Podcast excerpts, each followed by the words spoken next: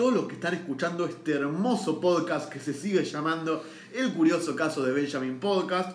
Mi nombre es Nico Barak y juntamos las esferas del dragón. Juntamos, hicimos todo lo que tuvimos que hacer, eh, nos movimos, llamamos gente, cambiamos políticos, hicimos todas unas movidas returbias. Hicimos un par de pactos también. Sí, vamos a darle un poco de, de almas a Satanás. Pero gracias a eso pudimos juntar al equipo completo. Y hoy, hoy estamos los cinco. Hoy llueve. Hoy llueve. Me gusta que cambiemos la mitología del podcast cada capítulo. Sí. La semana pasada eran líneas temporales, hoy es pacto con el demonio, o sea, son una cosa. Y bueno, sí. boludo. en- Estamos todas. En cualquier momento nos van a llamar Marvel, ¿no? bueno, paso a presentar primero al fantasmita, a la persona que siempre nos acompaña desde el espíritu, no desde la presencia, a veces sí, a veces no, pero desde el espíritu hasta siempre. Yo soy el Kririn. Sí, No, sí. Siempre presente, pero a veces no. Claro. Pero bueno, siempre en el alma, por lo menos y en el espíritu de este podcast siempre está presente, Juaco. Sí, bien. También tenemos al hater, al number one. Yo, Lucas Caligiuri, estoy en nota, estoy dormido, yo me- Lucas Caligiuri, que está, como decía, en, en el Sims con todo para abajo. Hoy no estoy, hoy, hoy se- no estoy. no está. Claro, no tipo está. modo pícoro que siempre está con cara de culo en un costado. Claro. Claro, le falta algo. Pero bueno, como siempre. También tenemos hoy a, a la chica de color. Eh, eh, ahí cambió. Eh, Hoy cambió, hoy, Hoy cambió, cambió, es hoy es como púrpura, violeta, Es creo. un púrpura, pero es un violeta. No es un violeta, no es el mismo violeta que tenías antes. Eh, lo que Porque yo hago, ya había eh, dicho- Hago lo que puedo. Porque yo, es, un, gente- es un violeta distinto. Es distinto, está bueno. ¿Vos, vos te acordás que la gente no nos puede ver cuando empiezas a Pero si te- Pero hay, que, Claro, hay que darle co- cosas para que se nos imaginen. Claro, si yo menos, sé que si logro describir ese violeta, la gente va a entender que no es el mismo violeta, pero que está mejor. Eh, No es tan violeta, pero es violeta. Así que nada. Pero bueno, ahí está. Y Soy también Cami, tenemos. pará, loco, me estoy planté el pelo y no me deja Uy, presentar de verdad. es que con el otro eh. pelo, con el otro pelo te presentaba mejor. Vale. Pero bueno, ahí tenemos a Kane. Y tenemos también al aprendiz del terror, Elías Velázquez. Acá estamos como siempre. Y bueno, ya que la gente no nos puede ver, vamos a tirar referencias visuales. Hoy viene con la famosa capucha hater. Dicen por ahí que me pongo la capucha cuando tengo que hablar mal de alguien. Pero, a ver, yo sé que en un momento de este podcast vas a estar hater, pero ahora la capucha está a la mitad. No la Sí, tenés sí. tan puesta. Vamos a arrancar, recién empieza Por el eso, no está tan puesta. ¿Cómo les va a todos? Vamos, a- vamos a hablar Pero vamos a hablar de la, de la película que presentó el dictador de la semana, que el dictador de la semana, sí, volví a ser yo. ¿Por qué? Porque se me canta el ojete, loco, quiero ser yo. ¿Cómo, cómo, cómo es el favoritismo en este Y podcast? bueno, pero habla con Benja, habla con el señor Benjamín y arreglarlo todo con él. Pero bueno, como yo tenía que elegir otra película, decidí por ir con otra película que capaz la gente no vio, sobre un director que se está haciendo conocido. No es al nivel de lo que era Nolan la semana pasada, pero se está haciendo conocido y es Yorgos Lantimos. La película es Doctus.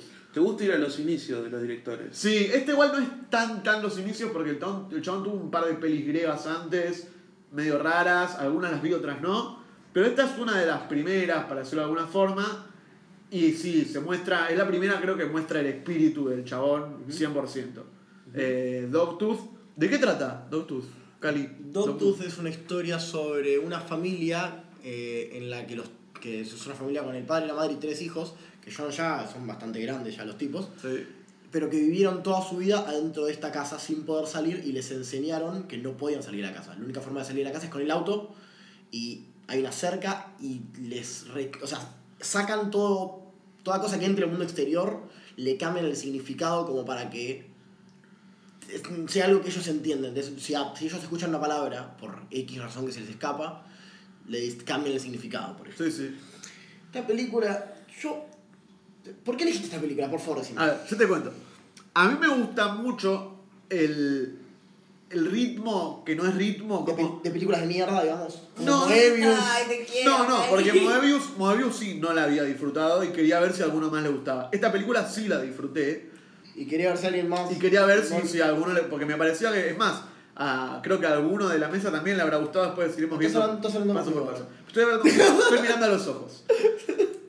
A mí me gustó mucho la película por esta sensación que genera. También es parecido, como vos relacionás a Moebius, esa sensación física de, de de ganas estar- de suicidarse. No, es- una sensación de estar incómodo. Sí. Eh, como lo, Sí. lo, hace, lo hacen películas, la escena de violación de irreversible, yo qué sé, escenas que vos te ponés mal, que estás como, ¿qué está pasando? No, Es que- no entiendo, pero tampoco querés sacarlo. Lantimos logra Lantimos logra, de Elías decirlo porque lo vas a decir. Sí, iba a decir exactamente eso. Bueno, un poco hablando en general sobre este director Lantimos, que nos trajo películas recientes como eh, La La Favorita, eh, Lobster, eh, la peli que nombra Cali. Sí, este, Lobster la vio mucha gente porque está en Netflix, la langosta. Claro, La Langosta. Eh, son pelis que tienen muchos momentos donde el director, sobre todo La Favorita, si queremos ir a un, a un ejemplo más cercano, donde te logra totalmente aislar de todo el universo y que vos te adentres totalmente en lo que están viviendo los personajes. Claro. Mientras también está construyendo una enorme metáfora, simbolismo o reflexión.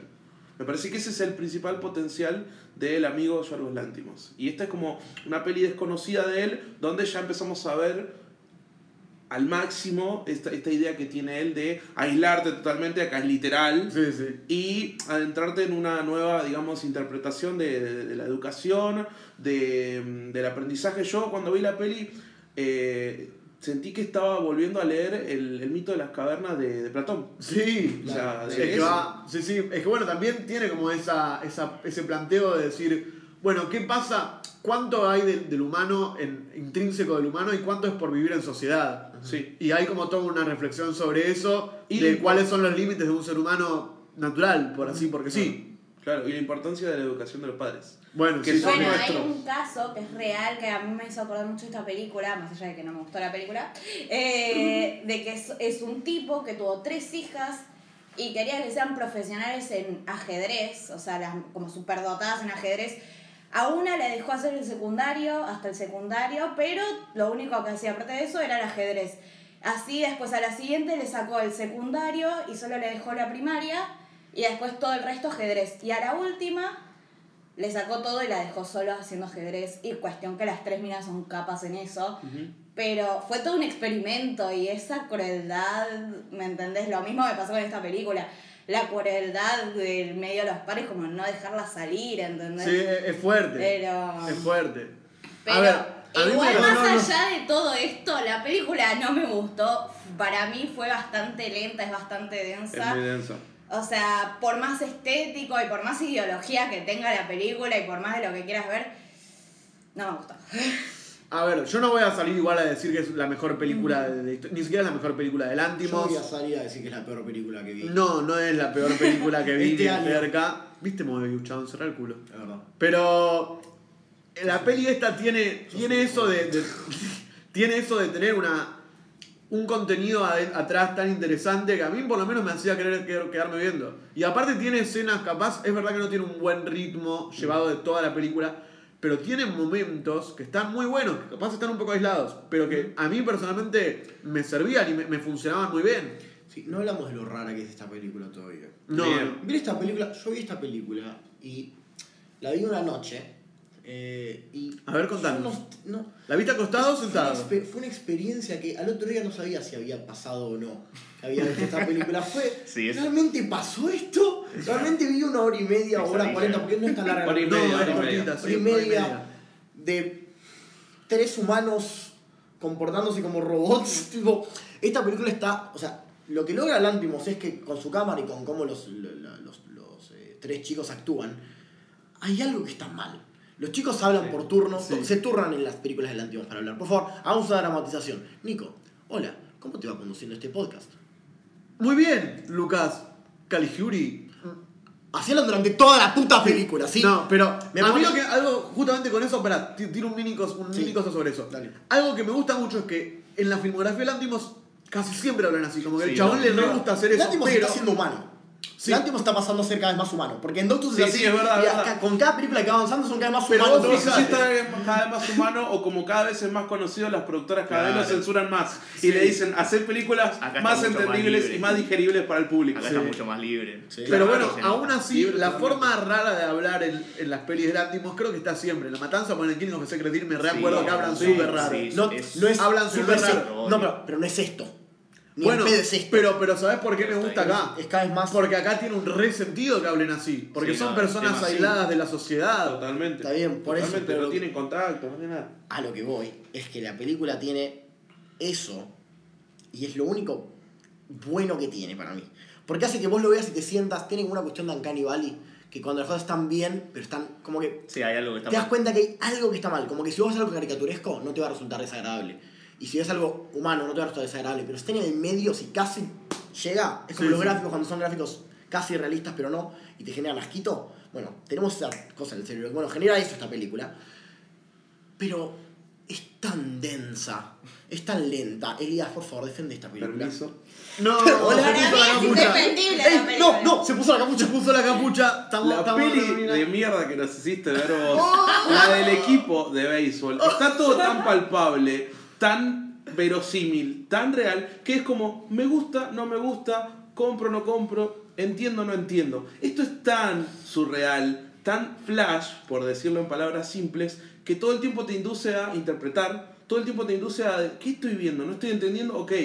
¿Qué me está queriendo decir? No hace falta entender de todo el guion, sino más bien entender lo que el chabón te está queriendo decir. Compro totalmente Es verdad. Ah, eh, me gusta lo que acaba de decir, no lo había pensado. Sí, estoy de acuerdo, siendo que la tesis de la película que estamos diciendo como que es súper compleja, no es tan compleja como para dedicarle tanto tiempo como le dedican. No, no, sí. Media. Media hora de, hay media hora de película en la que te tiran en la cabeza la misma información, que tenés que ser un retrogólico para no darte cuenta a los cinco. Vos sabés, lo- a- no, porque los primeros cinco minutos de la película estás confundido de lo que está pasando posta, no entendés qué pija está pasando. Pero a los 10 ya entendiste la dinámica de la película y estiran hasta la media hora para explicarte la dinámica Bueno, de yo cómo cuando la funcionan las empecé, cosas. igual cuando la empecé a ver, iba como muy, uy, esto va a estar muy bueno, porque leí la sinopsis y dije, uh, esto va a estar muy bueno, esto está súper turbio, va a ser... Y cuando la vi fue como, la puta madre. Bueno, capaz, capaz también yo no leí la sinopsis. Yo tampoco, yo no entré, Claro. yo entré sin saber nada. O sea que tenés también un tiempo de decir, wow, wow, está bueno esto. Pero podemos que decir, de qué está- se, podemos decir de qué se trata la es que película. por eso yo me esperaba Dale. De, porque- de qué se trata la película. Bueno, Pero tiremos eso un poquito Sí, más sí, y ya sí, está, porque si no nos vamos a pasar de Porque de lo que se trata realmente la película es que uno de estos tres hijos empieza como a tener un estímulo de la, de la- del mundo exterior y empieza como a pensar cosas, digamos. Mm. ¿sí? Entonces, la película es ese. No es ese personaje. No, la película se trata de ese personaje porque estamos hay un foco más general. Pero medio que esa es el foco de la película. Sí, sí, el, el foco. conflicto de la película es que hay uno de los pibes, porque si no, si tuvieran Sí, los sí. pibes que locos ahí, empieza a caer de que por ahí hay un Claro. mundo más allá por de distintas lo cosas y distintas cosas que pasan en la película, como que el pibe arranca a decir, ojo, uh, ¿qué Claro. onda? ¿Qué pasó? Dentro de eso que vos decís chato de hora y media, donde parece que siempre te están diciendo lo, lo- lo mismo, por lo menos yo rescato tres temas importantes que esta peli abarca en diferentes momentos. El primero es lo que ya hablamos, el tema de la importancia de la educación, no porque está, está bien ser educa- educado, sino porque siempre, casi siempre la educación es una bajada de línea de alguien, de tus viejos, de la escuela, de la universidad, en general de la sociedad. Siempre tenemos una bajada de línea que nos moldea como personas. Después está el tema de la sexualidad Sí. que en definitiva, por más que no tengamos contacto con nada, siempre se nos despierta de alguna forma. Porque a, a estos personajes se les despierta, después hay otro tema, y después está el tema de la violencia. Los personajes por ningún motivo totalmente visible se vuelven violentos también. Sí. Entonces hay tres temas que abarca la peli que te- todo el tiempo te inducen a, a- eso, a reflexionar. Bueno. no es que todo el tiempo pasa lo mismo, están encerrados, fin. ¿Vos sentís que atacaron esos temas de forma inteligente o sentís que simplemente te los tiraron adelante? Pues yo siento que me dijeron, che, el humano es violento porque sí.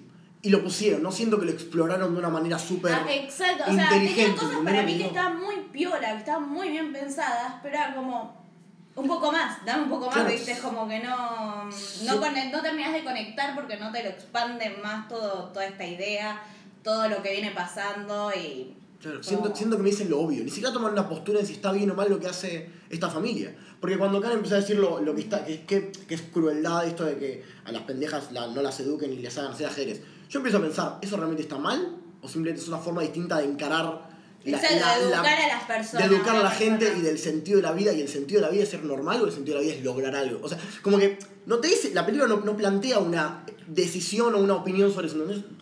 Pero ¿y cómo te lo va a decir la película si son los personajes que nosotros vemos? Son personas que no, no se pueden desenvolver en nada porque no tienen contacto con el mundo, apenas saben hablar. Entonces la forma de presentártelo eso es de una manera muy contemplativa. Ver las acciones tan toscas como los hacen. Ver relaciones sexuales toscas. Ver actos violentos súper bizarros que nosotros diríamos que no haríamos ni locos, pero acá en la peli los ves así como es. Son simples, claro. Entonces Claro, es que- me parece que esa es la idea. Aparte a mí lo que, lo que me gusta de la película, que capaz es un detalle porque casi todas las películas estas lo tienen, pero que a mí me gustó como lo generó Landimos, es que no es tan directa la respuesta que plantea a la pregunta de la película, Mm. a la pregunta de la tesis de la película de eh, el- cuál es, cuánto es la violencia del humano, cómo es el humano natural.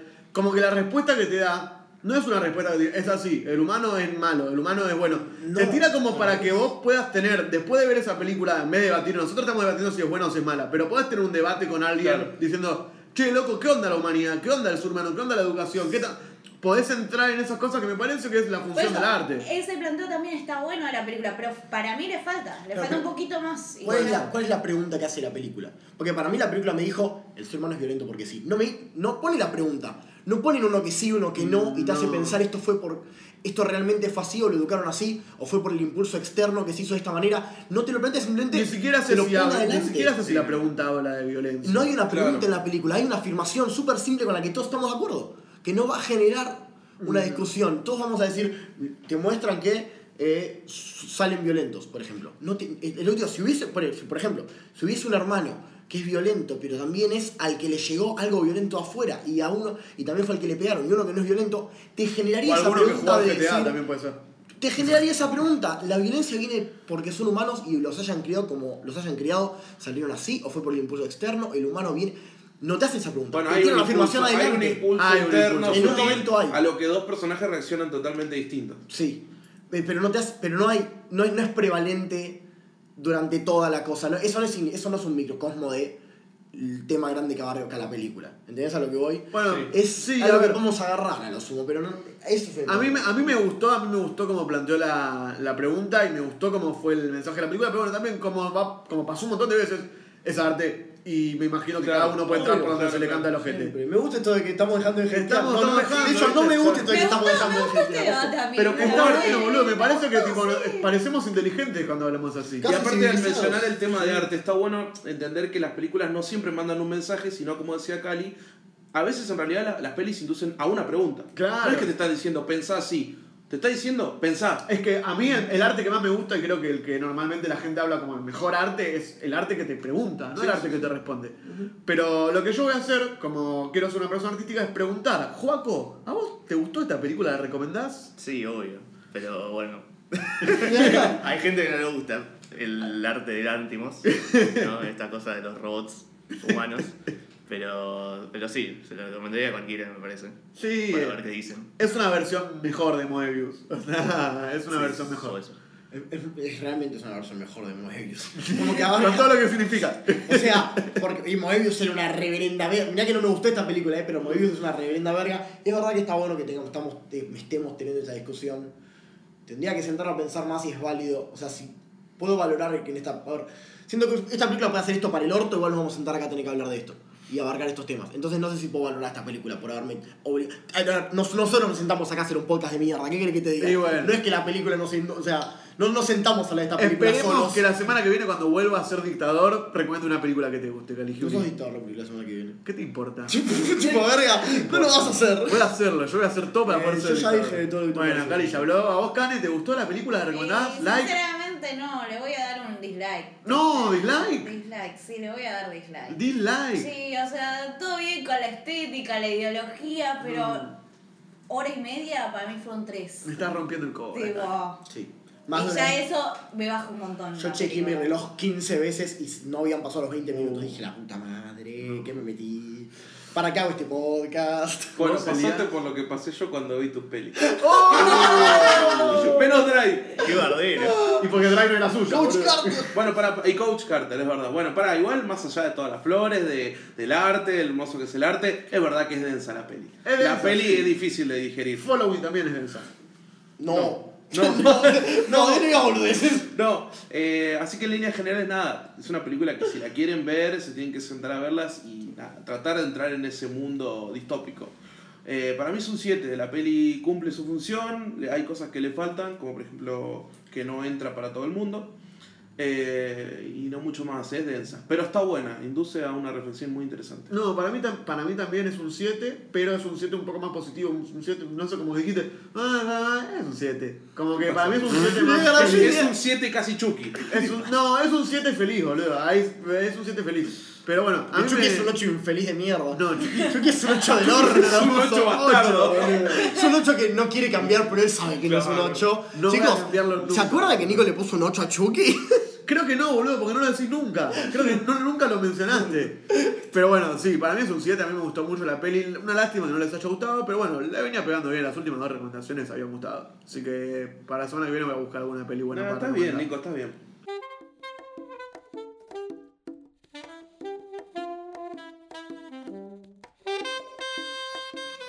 Bueno es poder tener al equipo completo. Y qué bueno es poder contar con los servicios de la persona conocedora de todas las noticias. Soy yo. La persona que sabe sobre, sobre si Tarantino decide tirarse un pedo, sobre si cualquier persona que decide tirarse un pedo y tuvo un Oscar o estuvo cercana a alguien que tuvo un Oscar, Calijuri lo sabe. Me agarraste en un bostezo. Eh. Sí, Sí, a ver, vamos a tírame, hablar- tírame, ¿qué pasó en el mundo del cine? Nada. Nada. ¿Podemos hacer como la semana pasada que hablamos de cualquier poronga Sí. que no tiene nada que ver con, la- con noticias? Sí.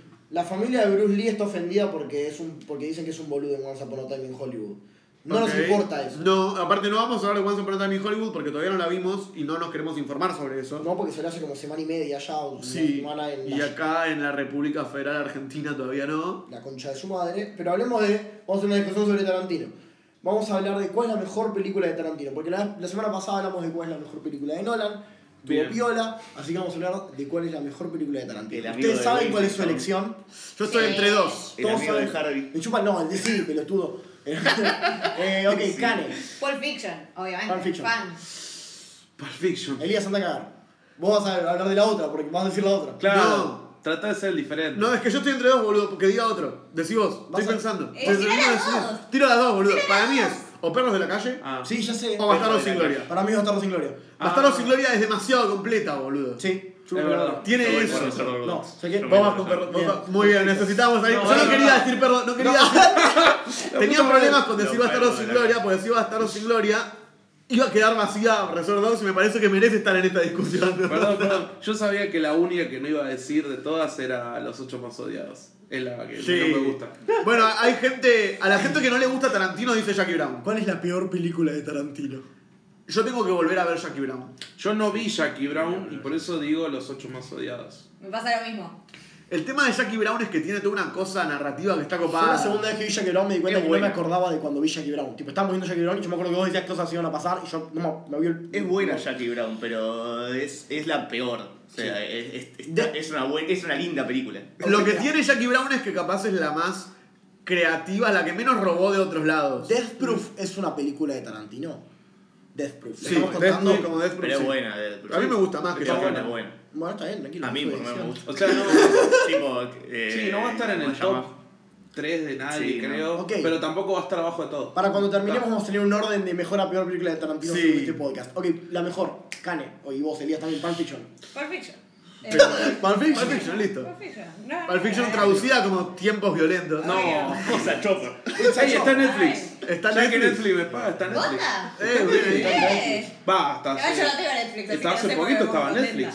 Sí. Y pero las pelis de yo no me, no me gasto en decir qué películas están en Netflix porque viste que a la semana las sacan, a las dos semanas vuelven a poner como que no son Sí, constantes. No, pero A puta que entrabas a Netflix y te salía 100 Sí, grande. es verdad, estaba, yo lo o menos. Sí, hubo un momento que estuvo. Pero también entrabas a Netflix y te parecía Memento en una época. ¿Eh? ¿Cuándo? Sí, a- apenas la agregaron fue como, uy, está Memento y al mes la sacaron. ¿Cuál es la mejor película de Tarantino? ok, Ya lo Pulp digo, Fiction. ya. Eh, ¿Vos querés hablar de Perros de la Calle? Yo, obvio. Habla de Perros de la Tipo, Calle. Reservoir Primero. Dogs es, es lo, lo mejor de Tarantino. Es Tarantino, tipo. Ahí. Ahí. Con- Tarantino con, la- con el Ahí, menor control sobre sí mismo. Claro, Bueno, bien, Y me bien parece que cuando más le, va- le va bien también. Hasta recién estábamos Sí, hablando de. bien Lantimos. hablando de Spears. Claro, Mm. ayer estábamos, recién estábamos hablando de Lantimos. Claro. De cómo las primeras películas eran bien Bien libres. robóticas, bien libres. Tarantino en esas primeras películas tenía esa cosa de que lo- el tipo ponía a filmar a los 6, 7 actores que le gustaban Claro. en hablar durante locación, 20 en una minutos. o dos. Sí. X, hablando de un tema cualquiera. No, pero no era improvisación. Ahí No, está no, el laburo de está todo- el laburo de Tarantino. Justamente Claro. Tarantino me parece que es muchísimo mejor guionista que director en algunas veces. Sí, sí. No, no, no guionista, porque O sea, los guiones de Tarantino son exquisitos. es el mejor escritor de diálogos. O sea, no es guion, porque no es el guion, es la claro, construcción los de la cosa. diálogos. Diálogos. Sí, sí, sí, De Tarantino específicamente. Son los mejores diálogos del. Una de las cosas que, con las que más nos volvemos locos a la hora de hacer un corto, de pensar un guion, es justamente lograr con los actores esta palabra que es que sea genérico. Sí, ¿no? sí, es como un, Totalmente. Tarantino es como un maestro a la hora de lograr esas escenas. Sí, esa naturalidad, naturalidad de- de total. los personajes. de los personajes, sí. Eh, me parece que hay películas en las cuales Tarantino encuentra su mejor faceta como director. Creo que Bastardo sin Gloria es la mejor película de Tarantino como director por, por cosas que hace con, con la estructura, con la cámara. Con, me parece sí. que se lo nota muy maduro desde ese lado. Sí. Pero, ¿qué te voy a decir? Yo la pasé muy bien. O sea, es incomparable porque Reservoir Dogs la puedo ver entera y la paso Reservoir muy bien, Tiene una cuestión de peli de como que es ridículo y vos decís, esto no puede ser una película. Tiene esa cosa que lo mismo tiene eh, The Dude. Sí, el de Big Lebowski. Big Big Lebowski. Lebowski. Tiene esa misma cosa que vos lo ves y decís, ¿cómo mierda esto es una película? El Sí, chaval sí, está hablando sobre algo Hay una cosa, sí, No es tiene nada, como que hay una fascinación con eso que no vemos normalmente. Hay algo muy abstracto, un aura que te dice, estás viendo algo Hay un aura mágica. Pero aparte no es. No te porque deja ponele- salirte. No. Porque ponele, aunque a mí me gusta mucho Lebowski, no me digas, no me vas a elegir cuál, porque no sé cuál es mejor, pero a mí me gusta mucho Lebowski, pero Lebowski es verdad que la, la irracionalidad de Lebowski es más por el hecho de ser irracional, porque la gracia de Lebowski que es un tipo irracional. hablar de Lebowski, boludo. Pero, pero acá como que toda esa conversación también sirve como excelente presentación de personajes. Ponele, Sí, la sí, primera sí. presentación Bueno. con eh, Madonna y el tema de Like a Virgin. Sirve como excelente presentación para el tipo, para el petizo, Para que todos. sea como el hater, que siempre va a estar hateando y siempre va a estar en, en oposición a todos. para todos, porque Mr. White también tiene una super Harvey Keitel, Sí. tiene una super momento en esa cosa que te, te muestra cómo es él como personaje. Sí, Mr. Blonde también. O sea que el tipo aprovecha Sí, sí. para esas conversaciones banales, bueno, Samuel Jackson en Pulp Fiction, eh, cuando sí. habla con Travolta sobre algo súper banal, pero entendés la forma de ser de, de Samuel Jackson y cuando Samuel Jackson después decide, bueno, que quiero ale- alejarme de la, de, la, de la droga, quiero alejarme de todo esto, como que entendés la decisión y es un personaje súper sólido. como- exacto, como una conversación súper banal te describe cómo es un personaje. Claro. Eh, Yo quiero, es. quiero imponer una pregunta a partir de eso, de opinión de cada uno. ¿Ustedes creen que él, Tarantino, construye los personajes o el tipo tiene incorporado eh, que, que, nada, desarrollarlo a partir de una, digamos, improvisación? Él entiende la esencia y listo. ¿O vos crees que él se sienta a construir No, él se sienta a construir zarpado. Es para un freestyler del guion. Para mí, Para mí Tarantino... Cane, no, para mí no, no hace, o sea, para mí es como que natural, o sea, ya lo tiene. Para no, mí vos fijate, que lo que tarda en sacar cada película. Tarantino conoce un amigo de su barrio que hablaba de esa manera y encontró a un actor que hablaba parecido a él y lo puso. Tipo, lo, lo tiene, como que lo tiene en la cabeza, le sale un. Mr. Pink le sale de la cabeza, lo pone. Como que No, yo pero- que- no, no, porque en Mr. Pink, eh, vos te- a- él habla de que había alguien que él conocía que era un super judío, no era él, no era Tarantino, creo. O por ahí era Tarantino el que tenía ese mismo pensamiento y lo metió en Mr. Pink. Cuando hablan de, eh, con Pulp Fiction, Jules, el personaje de Samuel Jackson, él le da su, su cartera. Sí, la sí. cartera de él, de Bad Motherfucker, Motherfucker. es de él. Como que siento que en todos sus personajes pone una parte de algo que conoce de la vida Sí, real. pero por otro lado, yo lo, lo siempre me gusta escuchar las entrevistas de Tarantino cuando no está puteando al entrevistador. Ajá. Eh, cuando, cuando Cuando está. buena gente. Claro, cuando Tarantino está en modo voy a responder tu entrevista, ahí hace cosas muy, dice cosas muy copadas. Y una de las cosas que dice siempre es que para hacer cine lo más importante es esforzarte, que el esfuerzo es eh, la, la piedra fundamental y que el chabón es una. De esa forma, siempre que lo escuché hablar sobre escribir, sobre dirigir, es un tipo muy metódico, un tipo que se sienta y no para hasta que encuentra la mejor Justamente, versión. igual yo no digo que no se esfuerce y que no ponga toda la garra, pero es algo que ya lo tiene para mí. Eso es como, que. ¿viste? Cuando naces con algo, cuando o sea, naces con el don. Porque siento que, por ejemplo, él- esto de esforzarse, porque, y eso se ve en que cada película de Tarantino empuja algún aspecto de su capacidad para hacer cine un poco más. Siento que, pero esa parte de, de que escribir diálogos y personajes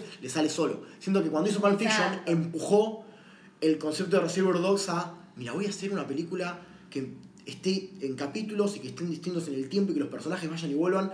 Voy a empujar eso. Cuando, y llegamos siete películas después a Android Bastards. Eh, Sí, sí, Y, y Android tocar todos los, los temas de las películas. Claro, voy a hacer una historia que tenga los temas que tengo, pero que los tenga en la trama, que no te los digan directamente los personajes. sí. Como que lo empuja, pero siento que la parte de. Porque en Glory Bastards y en Django y en Hateful Eight y en, probablemente en esta película eh, Once Upon a Time, todavía tienen los personajes eso.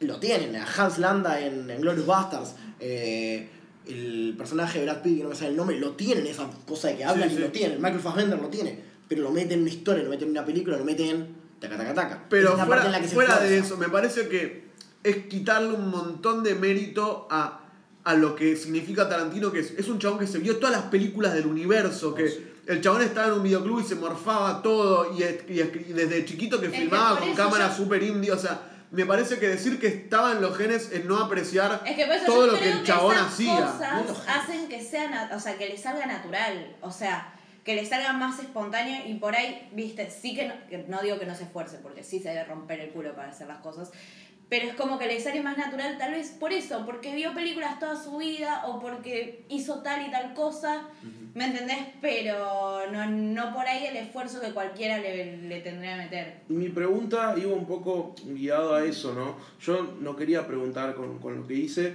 de si el chabón eh, estudió mucho o ya nació con el don. No, no, yo lo que iba es, hacer cine muchas veces es plasmar experiencias de la vida Totalmente, real. Entonces, eso, vos podés ver un montón de películas, vos podés saber un montón, pero si no tenés experiencia o sensibilidad para percibir, qué sé yo, experiencias reales, se te va a hacer un poco más complicado. Por eso yo hacía esa pregunta. Para mí el chabón tiene, más allá de que vio un montón de películas, sabe un montón y sabe tomar de todos lados, para mí tiene una sensibilidad muy grande con, con esto, o sea, con la- las relaciones eh, reales. Bueno, eso igual, eso igual que interpersonales. acabas de decir.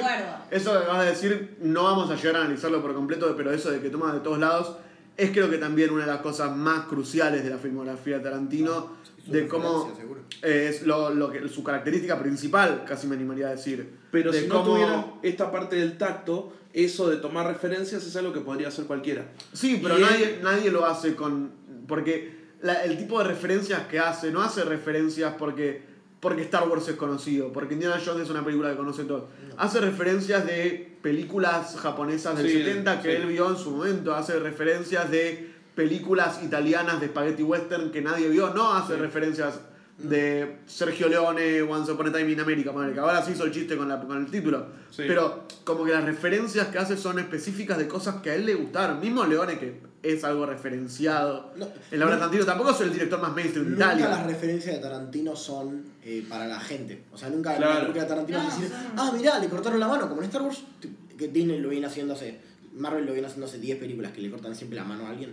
Como en Star Wars, nunca va a ser así. Siempre va a ser. Si toma una referencia es porque a él le gustó y lo incorporó. Sí, y- sí. Pero es eso, no es ni un extremo ni el otro, no es para la gente ni tampoco es para un grupo elitista de Illuminati. Es para él. Es para él, porque a él le gusta, porque él se Porque él siente es muy así. fan. Pero esto que ibas, no, lo que queremos hacer cuando decimos esto de que le sale, no es que le sale porque nació así. Exacto, es un sí, yo por elegido. ahí me expresé mal, Claro, pero no, no, no. la es... lo que vamos es que le sale, a ver, el conjunto de experiencia de vida hizo, hicieron que le salga fácil las cosas. A ver, todos, nos, todos acá nos, nos pasan, que hay ciertas cosas que nos salen fácil. Que decimos, a ver, esto lo tengo, lo tengo Pero es por la experiencia que tuvimos de vida. Claro, pero siento que Tarantino estuvo en su barrio hablando con gente tanto tiempo que todos los personajes son un pedazo de él, los escuchó, los O sintió. sea, lo, del lo de los vide- el videoclub, que el tipo veía películas, las paraba, atendía a la gente, después las volvía a poner play. O sea, y así nacieron películas como Pulp Fiction por cómo están armadas, Sí eh, Bastardo sin Gloria, sin Gloria, todas, o sea, todas son como capítulos y es justamente por esa experiencia que tuvo que le sale bien. Y porque Tarantino está, es un poco, no es un actor Tarantino, pero está acostumbrado a personificar un, eh, como que una versión de película de algo. ¿Entendés? Como que eh, al, al estilo Taxi Driver, cuando él actúa de- en Taxi Driver, Mm. eh, De Niro actúa de como un policía, digamos, o no un policía, un tipo que saca una pistola, que es una versión hollywoodense de eso. Tarantino está acostumbrado a pensar personajes de esa manera, entonces bajarlo es fácil para él, lo tiene, lo entiende, entiende un personaje el chabón. Sí, para mí, a ver, bueno, no vamos a llegar a nada porque para mí es una visión demasiado idealista. Para mí es un pelotudo. tipo que es, que es un tipo que es. Pero bueno, lo que sí podemos llegar es la próxima película de Once Upon a Time in Hollywood que va a dirigir Quentin Tarantino tiene algo muy específico, ¿sí? Y es que habla sobre dobles de riesgo. Dobles de riesgo que es un elemento que nosotros siempre hablamos en este podcast. No siempre. No, No siempre, siempre, pero No siempre, pero tienen que ser reconocidos. Pero tienen que ser recon- Bueno, justamente había Ah, pasado verdad, con vos doble nunca la de ves, porque decís, siempre hablamos de dobles. No, se quedó un chabón en coma en Rápido y Furioso y tenías ganas de hatear esa semana Rápido Sí. y Furioso, entonces la mandaste Sí, nomás. admito que no fue te importan los dobles de totalmente gratuito. Sí, No, no, pero a ver, No. hateamos a Sobre todo porque después, ¿sabés por qué? Yo lo, lo quise decir y no lo dije porque vos no estabas vos cuando hablamos de House and Show. Pero voy a tirarlo acá super mini. Sobre todo porque después vi House and Show Y entendiste por qué es necesario. y entendí que es necesario, boludo. Es necesario que, o sea, ¿Viste? llegás a otro nivel. Cuando haces una pantalla verde como Disney y haces una, una cosa filmada real con actores, se nota la puta diferencia. Está bien, te reconozco tu capacidad de cambiar de opinión y Sí. abiertamente decir la verdad. Lo digo, te aplaudo, te aplaudo. una vez cada mil años. Sí, Sí, te, te aplaudo realmente. Pero, Pero vamos a hablar de lo. Ah, bueno, dobles de riesgo. También a vimos. Drive. O sea, somos gente Es que verdad. nos gusta hablar de dobles de riesgo. Para mí, nosotros estamos trayendo esto. Sí. La verdad, hacemos nosotros. Es porque Yo justamente. soy muy fan de los dobles de riesgo, Sí. o sea, tipo, me encantan, yo los banco a muerte. son Pero como nosotros bancamos tanto a los dobles de riesgo, se ve que nuestro, nuestro podcast llegó a Hollywood y hay gente que está pidiendo que los dobles de riesgo sean premiados como una categoría aparte en los Oscars, en la academia. ¿Qué opinan sobre eso? Ok, digamos que quieren decir todos nuestra tipo mini opinión rápido. Dale. Dale, Elías, rápido. Yo creo que no. Eh, Cane. Para mí sí. Para mí también, Juaco. Calculo. El culo. Bueno, Yo vemos. estoy más para el cal que para el culo. no sé qué carajo dije, sí. ¿Sí o no, pelotudo? ¿Estás de acuerdo? Sí, para mí que sí, boludo. Bueno, eh, sí, para mí, a mí me convenció, leí una frase en la película en la que decía, por ejemplo, vos vas a ver John Wick y te huele el ojete de la película y vos decís, el 90% somos nosotros, decía un, tipo un chabón, un coordinador de efectos especiales, de la concha de la mano. Sí, no, de no, de acción. artes marciales, sí, Vos vas a sí. John Wick, vos vas a ver una de estas películas de Captain America y lo que te huele el ojete es Captain America peleándose con alguien, o lo que te huele el ojete de John Wick es eso. ¿Cómo mierda van a premiar el de efectos especiales en esa película? Y no me van a premiar a mí. ¿Entendés lo que digo? Sí, porque son películas. Bueno, justo Captain America como que está en el borde. Captain pero, America 2, ponele. Pero Sí, John Wick. John Wick, todas las de John Wick, son películas que no tienen prácticamente efectos especiales. Sí tienen algún tiro, algunas cosas, explosiones deben tener. Pero el 90% de la película, como vos decís, es piñas, es eh, coreografía. Sí. Que también es otro que capaz podrían, pero eso ya más difícil, premiar a un coreógrafo, que también me parece que es casi También igual de válido. Pero entra en Sí, esa pero- misma. Para mí, ah, porque hablamos de John Wick y lo estamos limitando a como escenas de acción de pelea. Rápido y Furioso es lo mismo. El que coordina la escena de, de autos, cómo Sí, van a obvio. hacer esa, toda esa coreografía. Sí, sí. Es importante, chabón, porque la gente va a ver eso. Va a ver las escenas de acción, cómo entra todo eso. Y los dobles Sí, de la última de Mad Max, que La- también es, Mad es Max. todo posta. O sea, Ojo, igual ahora estoy pensando que en realidad me parece que más que premiar al de doble de riesgo deberían premiar al coreógrafo. Sí, eso está muy fresco. sí. Para mí, Porque- todo eso debería ser una categoría. Todo lo Porque el doble de riesgo en solo pone lo-. No, El doble de riesgo, con- Sí, bueno, sin quitarle equipo. el peso, eh, sin quitarle el peso, No pero lo único que hace el doble de riesgo es dar su vida. no, no era el doble de riesgo. Es un montón, pero, todos lo hacen por igual. Es el, es el coreógrafo de. Porque es todo el mí, de mira, unidad. a, Él es a el los coreógrafo de actores, todo eso. A los actores se los. Ah, es como Spider-Man poner este Tom Holland ahora. Es como, ¡ay, el pibe El Tom hace sus Holland. propias escenas de acción! Alto actor, buenísimo. Claro, al doble de riesgo que lo hace siempre toda su vida, ni cabida. ¿me entendés? Pero ahora lo hace con Tom Holland. Y Bueno, pero es distinto, boluda, ¿Me no podés. Claro, entonces que también ya está, ponga la categoría de mejor extra de todas las pelis. Claro, porque me no, parece que. para mí no, porque es justamente ponele que en el caso de Tom Holland no haga todas las escenas de acción o como sea. Porque no las y hace. las hace la mitad, ¿entendés? El, ro- el doble de riesgo. Y también es Spider-Man. de Pero no- forma. Y nadie lo no toma en cuenta. Pero, Entonces, ¿sabes? pero es Spider-Man, también actúa de Spider-Man. ¿Sabes por qué yo me, me di cuenta recién de por qué no es tan importante? O sea, no digo que no es importante, pero es muy difícil evaluar cuál doble de riesgo es mejor y cuál es peor. Porque están dando su vida, punto. El- es, es valorable como herramienta. No es nada más el doble de riesgo. Claro. no es Claro, en ese caso, sí, Es como decís vos, es estoy de acuerdo. Todo el departamento de efectos prácticos Como, como de los efectos especiales, que no Porque, es un tipo solo. Claro, Claro. exactamente. Es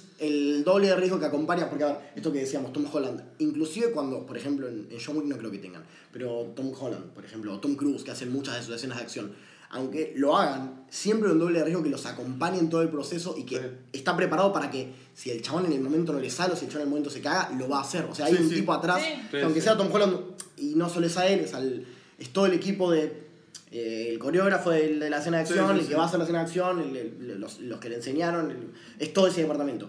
Que es la parte, es, a ver, es una parte gigante en un montón de películas que triunfan. Eso Sí. es lo que me convenció. Eso sí sería valorable. esto y creo que- que no solo sería valorable, sería fácil de decir cuál es mejor y cuál es peor, porque claramente no es lo mismo el coreógrafo de John Wick 2 al coreógrafo, no sé, de una película de acción.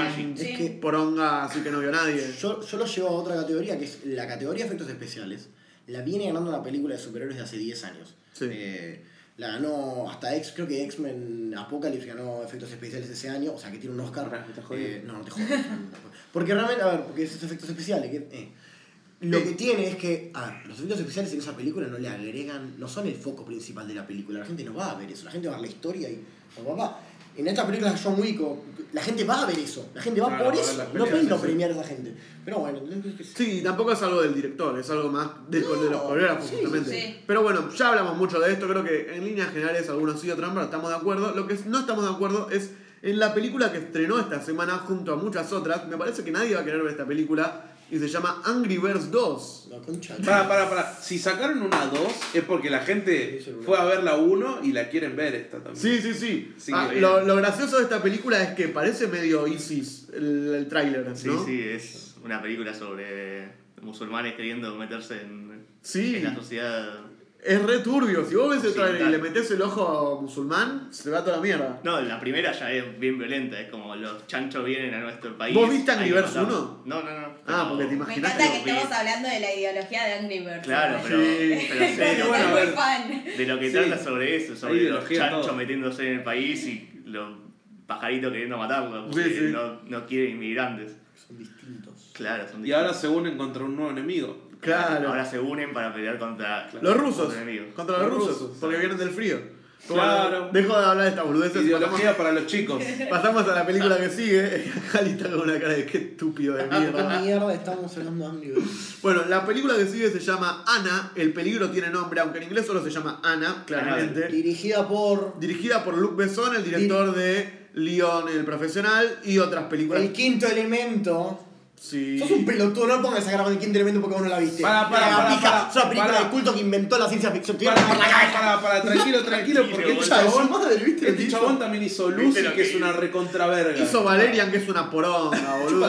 O sea, ese, pará, sí. es el director que le- a todas sus películas le pone el nombre del protagonista. Ahí Para está. todo, todo- Lucy. todos caen en eso, No, todos no, caen Ah, en no, eso. no, para, no, no, no, Valeria. no. Pu- Putea a Spielberg porque no hizo nada bueno en los últimos 20 Claro, años de su carrera. Chupame la verga. Todos los directores hizo caen, un boludo. clásico de ciencia ficción, una de las pocas Sí, películas que tenemos de ciencia ficción que no es Blade Runner, y sí es Blade Runner, las únicas dos películas grandes que tenemos que nos muestran un mundo futurista de ciencia ficción y Childs of Men. Eh, ¿Me, me no permitís? eso. ¿Me, Y seguía ¿Me estás comparando a fucking Steven Spielberg con Luc Besson? Sí. Sí, más bien. ¿En serio? ¿No viste? No, Steven Spielberg ¿viste es el puto MVP, boludo. ¿Viste el quinto elemento?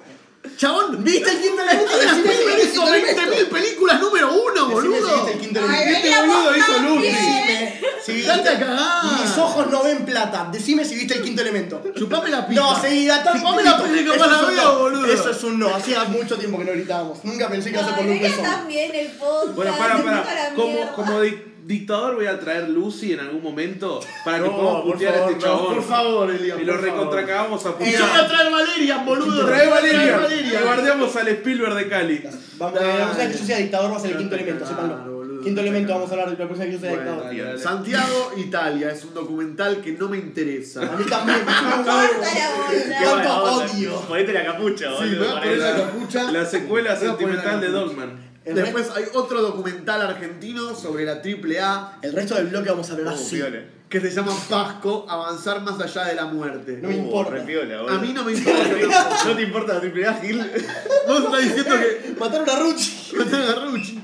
Bueno, después hay una película no documental que se llama El Llanto y que el protagonista se llama Elías. ¡Epa! Qué Qué bueno. bueno la voy a ver. Sí, Elías se separó con Sonia y vos, bueno, se ve que Sonia era como una especie de novia y como que la dejaste embarazada. Era de eso va la peli. Mirá lo que ahora se viene a enterar, ¿viste? Me remandaron al Te vas en frente. cana, boludo. No la voy a ver. Lo curioso, dudas. No la lo- vean. Lo curioso es que el, el actor que hace de Elías se llama Elías Aguirre y la actriz que se- hace de Sonia se llama Sonia Ortiz. Ah, bueno, está Y bien. hay una mujer que se llama Fabia Costa que debe hacer de Fabia. Está bien. Y tiene un hijo, y tiene un hijo de verdad. Claro. Tiene un hijo de verdad, como otro documental que también es de verdad. ¿Para alguien conoce a Alejandro del Prado? ¿Vos conocés a Besson? No, no, porque yo leí el leí la sinopsis, es un documental sobre un chabón y hablaban como que era un chabón reconocido y la verdad que no lo nada. Pero capaz alguien lo conocía. ¿No? Bueno, es un documental sobre este tipo, si te interesa mirarlo, si no, no. Y un documental que se llama La Hermandad, que habla de unos pibitos de 10 años que van a un campamento a pasar el campamento ahí y bueno, se ve que alguien le pintó a agarrar una cámara a filmar y de la nada eso es una película. ¿Cuántos documentales? Sí, la verdad que la cantidad de documentales que se estrenan son muchos, la calidad suele ser floja. Cuanto más documentales estrenan en una semana, más chance hay de que la calidad sea. mm, Sí, boludo. Pero bueno, por lo menos no tuvimos pósters de mierda como la semana pasada. Cada barro, no lo pusimos. No, es verdad, no lo pusimos, somos unos forros. Lo que sí vamos a hacer es hablar en el bloque que viene de la película de la semana, quizás la película más grande del nacional de este año, que es La Odisea de los Giles.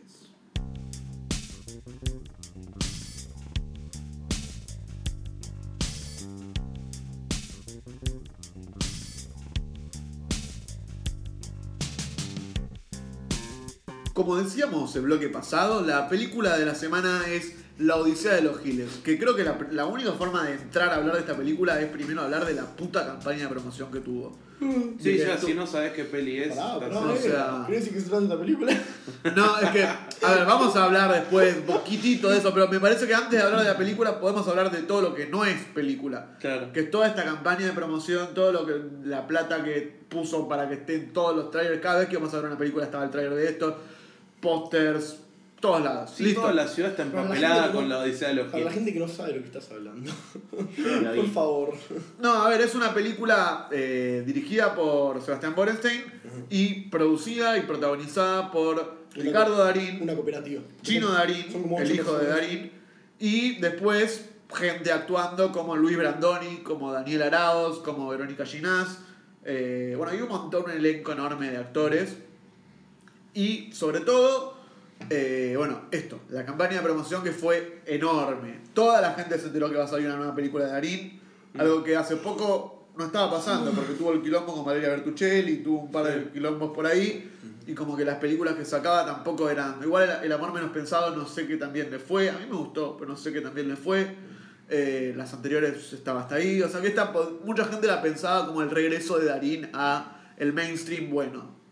Hacer un actor de verdad, porque las últimas películas. Sí, porque las últimas pelis de Darín, yo recuerdo Nieve Negra, que también fue una campaña de promoción enorme, con eh, Baraglia, con otro más, sí. y, y- y fue malísima. Y la No, es que no fue no, no, no malísimo. No, yo la vi. Vos la viste, o sea, fue muy no, no, no, no la vi, pero irrelevante Sí, es sí, sí. chupó un huevo a todo el mundo. Sí, le La- chupó un huevo. Y la cumbre, que también era de Darín. La cordillera. La cordillera. cordillera, La la cordillera, pero creo que la cordillera un poco más. Yo no la vi, pero creo que era un poco más artsy. Eh, Eh, lo sí, que sí. importa es que a todo el mundo le chupa un huevo. Sí, Sí, como sí. que Darín está, está cayendo, y me parece que ese lugar lo está agarrando capaz Oscar Martínez, lo está agarrando otro tipo de actores también de esa generación, creo que una generación más abajo todavía no tenemos una camada grosa, pero la generación de Darín, como que Darín ya deja de ser el representante. Y esta película demuestra un poco eso, porque no el Darín que vemos en esta película, ahora sí podemos hablar un poco de la película, de qué trata y todo, no es el mejor Darín. ¿Quiénes son los actores de la generación de Darín? Y Oscar Franchella, Martínez, Martínez, Franchella. Martínez No, en la Martínez. generación atrás. Sí, más Bueno, Brandoni sí, obvio, pero Martínez sí. Bien, no, boludo, Martínez. Ahora te chequeo la edad. 15 años de Darín. ¿no? Ahora te chequeo la edad. No, 15 años más no, boludo. No, bueno, puede ser que sea de la misma generación, pero bueno, eh. Pero es más o ¿Pero menos. quién es más, de. Franchella y qué más? Y-. Sí, no, Suar. Suar parece reír, boludo. Suar De la parece Serna, ponele que podría ser un poco más joven. Y de la nueva camada, Sí, un poco, sí, un poco más ponele hasta ahí. Sí, el eslabón perdido. Eh, Sí, el eslabón perdido, pero. Fuera de hablar de, quién es el. Peretti, Peretti. Sí. pero fuera de hablar de quién es el, el representante de actoral argentino, No, pero están desaparecidos. Habla- sí, porque, sí. porque Franchella y yo, y Darín y. No, Franchella con, Franchella con y- Animal estuvo bien, eh. A mí me gustó Animal. ¿Puedo No, hablar de esta peli? Sí, hablemos de esta peli. Hablemos de esta Sí, peli. no, que. Hablemos de esta peli. la peli se trata de un grupo de personas que se quieren por una cooperativa en, a mitad Una de cooperativa. 2001 y se pudre el rancho a final de 2001. ¿Qué una cooperativa? Spoiler, No, me estás jodiendo. spoiler argentino, se pudrió mal en el 2001. Para los jóvenes. Spoiler Eh, argentino. Cuestión, nada, ponen un montón de plata en el banco, pasa el 2001, no pueden sacar plata del banco, no pueden comprar lo que quieren comprar. Darín Sí. pierde la plata de un montón de gente de la cooperativa, se quiere matar, se enteran que un tipo se, la ro- se les robó la plata, que se llevó todos los dólares y los tiene en una bóveda, y la película se trata de ellos, de, ese- de este grupo de personas recuperándola. Hasta ahí vamos a ir. Sí, eso el tráiler todo dice todo eso eso. es el Sí, tráiler, es sí, que el tráiler dice mucho. Me parece que Sí. eso también es un problema porque si vos viste el tráiler dos veces, ya sabés más o menos Sí. cómo es la película. Yo la vi y yo siento que ya tipo... Y nosotros Que no sé venimos cuál es el viendo- problema que van Sí, a presentar sí. en la película. Y nosotros venimos viendo el trailer una vez por Sí, semana por mínimo, Sí, yo cada vez que memoria. vamos al cine. No me lo sé de memoria, No, ¿sabes? sí. y, no, la- y no lo vi la película. Pero lo que tiene es que es paja eso porque es una película que sorprende muy poco. No, eh, la historia que cuenta sorprende tan poco que si lo poco que tiene interesante lo mete en el tráiler, pasa que termina quedando a- queriendo agarrarse de, de- de ocurrencias, de, de chistes tirados por ahí. No interesante, no, no, no poco interesante, pero. A ver, vos ¿Cómo la- lo hacen lo interesante? Porque en el trailer te cuenta todo. Es como ellos llegan ahí, a ese punto.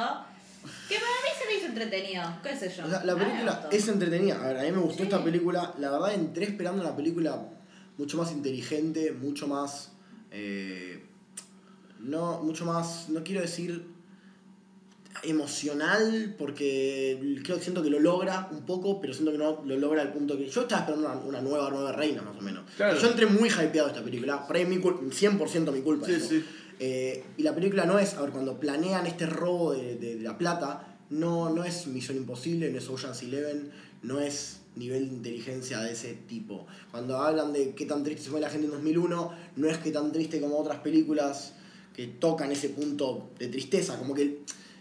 No quiero, no quiero, ese es el mejor aspecto de la película para mí, como realmente el 2001 se siente, pero siento que no se siente tanto Primer como acto. me hubiese gustado. Sí, primer, primer acto, acto, cuando punto. pasa realmente... Pero después, o sea, después se aleja, ya no podría, o sea, el primer acto sí pasa en 2001, el segundo y el tercer acto podría pasar en cualquier momento, es unos tipos que no tienen plata y quieren sacarle plata a alguien que se si lo le robó. sacas el No, factor no, no. 2001 es una película de robo. Claro, es que- Sí. Pero igual para mí esta película es como, no sé si junan la frase, el argentino no conquista el mundo porque no quiere o porque le da paja. La película es eso, Sí. más o menos. Sí, para pero mí, ¿entendés? Como que está bueno por eso, por esa, o sea, por ese lado, o sea, lo que hace. películas argentinas. no, pero a mí poner a mí no me gustó cómo se cubrió. la comadreja resulta de lo mismo. No me gustó cómo se cubrió tampoco 2001, me pareció que era muy como guiño, ah, esto es 2001, ¿te acordás de 2001? Volvió en forma de película y era como que Claramente no viviste el 2001. Y yo bueno, boludo, pero- Pero, ah, digo, claro. Y claramente no viviste en un pueblo, porque a ver, todos Sí. los actores que están representando ahí, Sí. no hay ni uno que sea del pueblo. Sobre no- todo- no, me creía ninguno como con todo lo que lo quiero, pueblo, yo lo- barrio, lo, reaprecio, etcétera. lo reaprecio a Chino Darín, me, me, cay- me estuvo cayendo bien en las últimas películas, pero me parece que acá actúa muy mal. El chino Darín es un actor de mierda y no deberíamos. eh, Y tiene una, dos escenas de esta película que me parece que las hizo bien, pero es un actor de mierda y no es Darín. Hay momentos que son muy chotos de actuación del Chino Darín, que se come las heces para hacerse el gaucho y le sale muy No, mal. no. Cuando lo intentás pero no te sale. Sí, y en general creo que, salvo Brandoni en alguna que otra ocasión, hasta ahí justito, pero después todos los actores ok, me. Barack odió esta película. Tipo, no lo dice, pero salió. Barack odió esta película. Su novia nos dijo que salió puteando esta película del cine. Tenemos internas, no podés mentirnos. Barack No, odió esta película. Me parece que, que la película, Gracias, yo esperaba también, yo esperaba mucho más, boludo, y no me, no me sorprendió nada, nada de nada. O yo al contrario, yo igual también entré, o sea, no dado peso por esta película.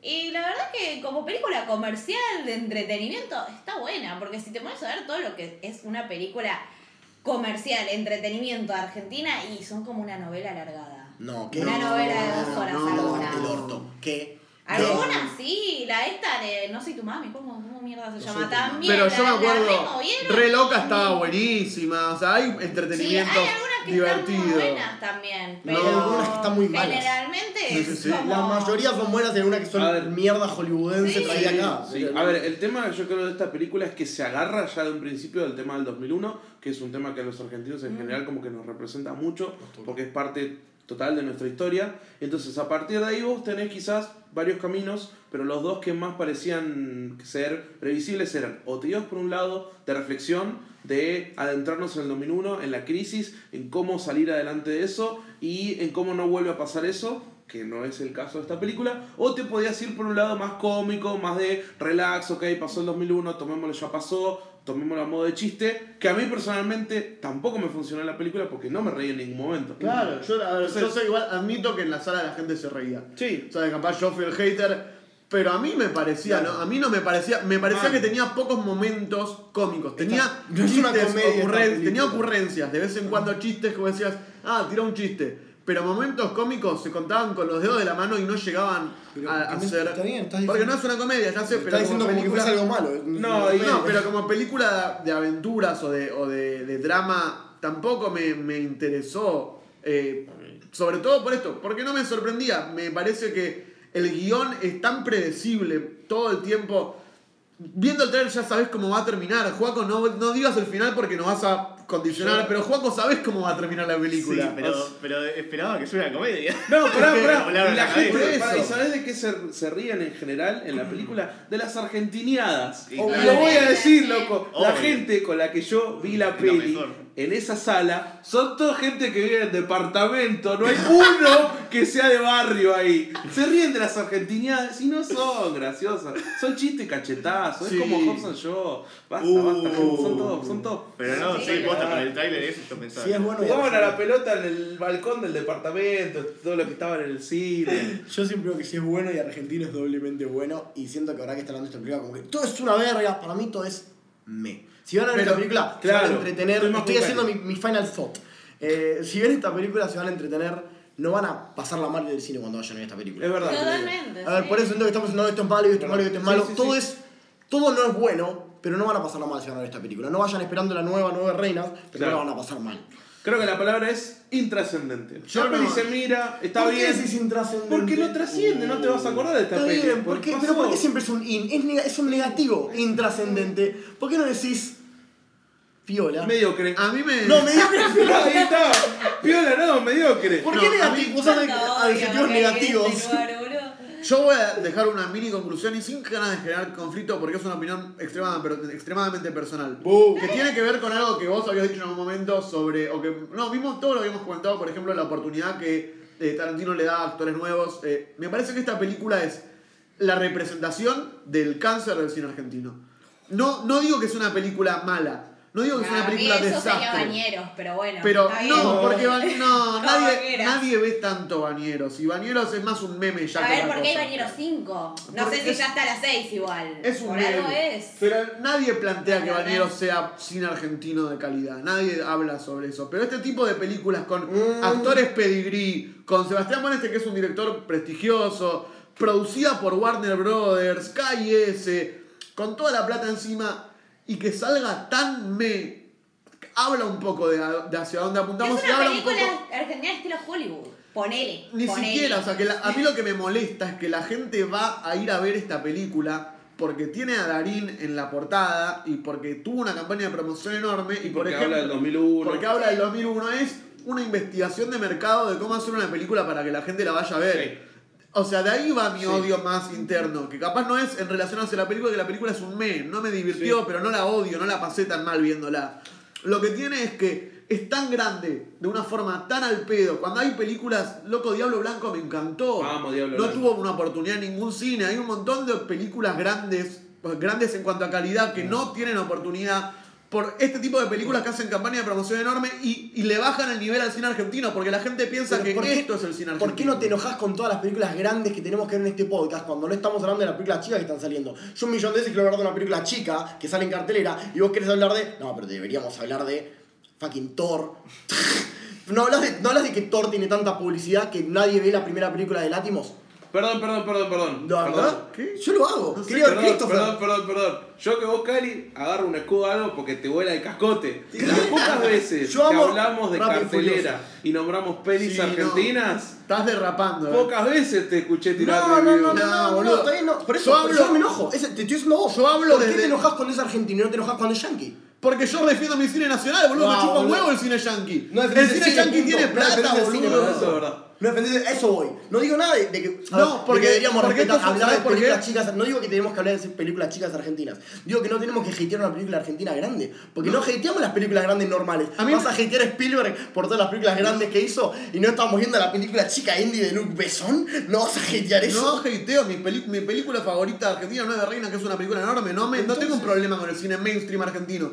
Tengo un problema con este tipo de cine mainstream argentino que hace a la gente pensar que el cine argentino es esto. Es esto. Hace a la gente pensar que el límite del cine argentino, cuando Warner Bros. pone la plata, cuando Darín está en el proyecto, cuando Sebastián Bornstein es director, cuando se preproduce un montón y tiene una idea, esto es lo mejor que puede hacer el cine argentino. En Y otras estoy- palabras y en resumen estás indignado. Sí, ese es el tema. Es una, es una, por eso dije que es una opinión personal, porque es una opinión política. Es una opinión sobre cómo se distribuye, cómo, cómo se mueve el cine argentino y los límites que tiene para poder ser Pero revisto. te vas a enojar con toda película comercial que sea mala. No, ¿Por qué es eso? Una película comercial. Obvio que van a poner plata en una película de Darín. Pero es el una común. película comercial. Hizo plata. Te a, a ver, te, si esta película fuese buena, o si eh, el cuento de la comadreja fuese mala, ¿qué dirías? No. Que es campanela, le- obviamente van a poner plata porque es campanela. Sí, obvio. No Eh, es solo- todo es un negocio. no es y solo la por el plata la van a poner cuando hay alguien grande que, las, que pueden vender a la gente, no pueden vender las universidades. No, bueno, lo, un- lo último que voy a decir, porque me parece salpeo seguir hablando sobre Sí, esto, ¿cómo pero es? lo último que voy a decir es que el problema no es lo comercial, y eso creo que es lo que me mal, quizás me expliqué mal. El problema no es eso, el problema es la forma que tiene la gente de ir a ver las películas. Porque el cine comercial siempre va a ser visto más que el cine no comercial. Pero me parece que acá no se habla de cine comercial o no, se habla de cine con Darín o cine sin Darín, se habla de cine con figura con figura conocida y cine sin figura conocida. Eso es cine Y comercial. ese es el problema, porque por ejemplo está 4x4, que es una película enorme, con toda la plata, todo, y la vieron 300.000 espectadores nomás. Y es una película súper grande, con Mariano Con y Gastón Duprat, que son directores muy buenos, que hicieron Ciudadano Ilustre, hicieron El Hombre de al lado, que son películas grandes, no pero que no son... Y mucha publicidad. Y mucha publicidad. La gente y no, no- conoce ese nombre. Bueno, boludo, pero tenés... Te. Sí, Ciudadano Ilustre la vio un montón de gente, Peter Lanzani metido... No Mariano Con. Sí, ¿no? No Mariano Con. No, Peter bueno, estuvo pero le, le dicen director de Ciudadano Ilustre y la gente lo casa. Director del hombre al lado y la gente lo casa. Pero bueno, fuera de eso, ese tipo de cine queda limitado por, porque no tiene a Darín. Porque no tiene a o una estrella o un movimiento como Warner Bros. poniendo la plata. Sí.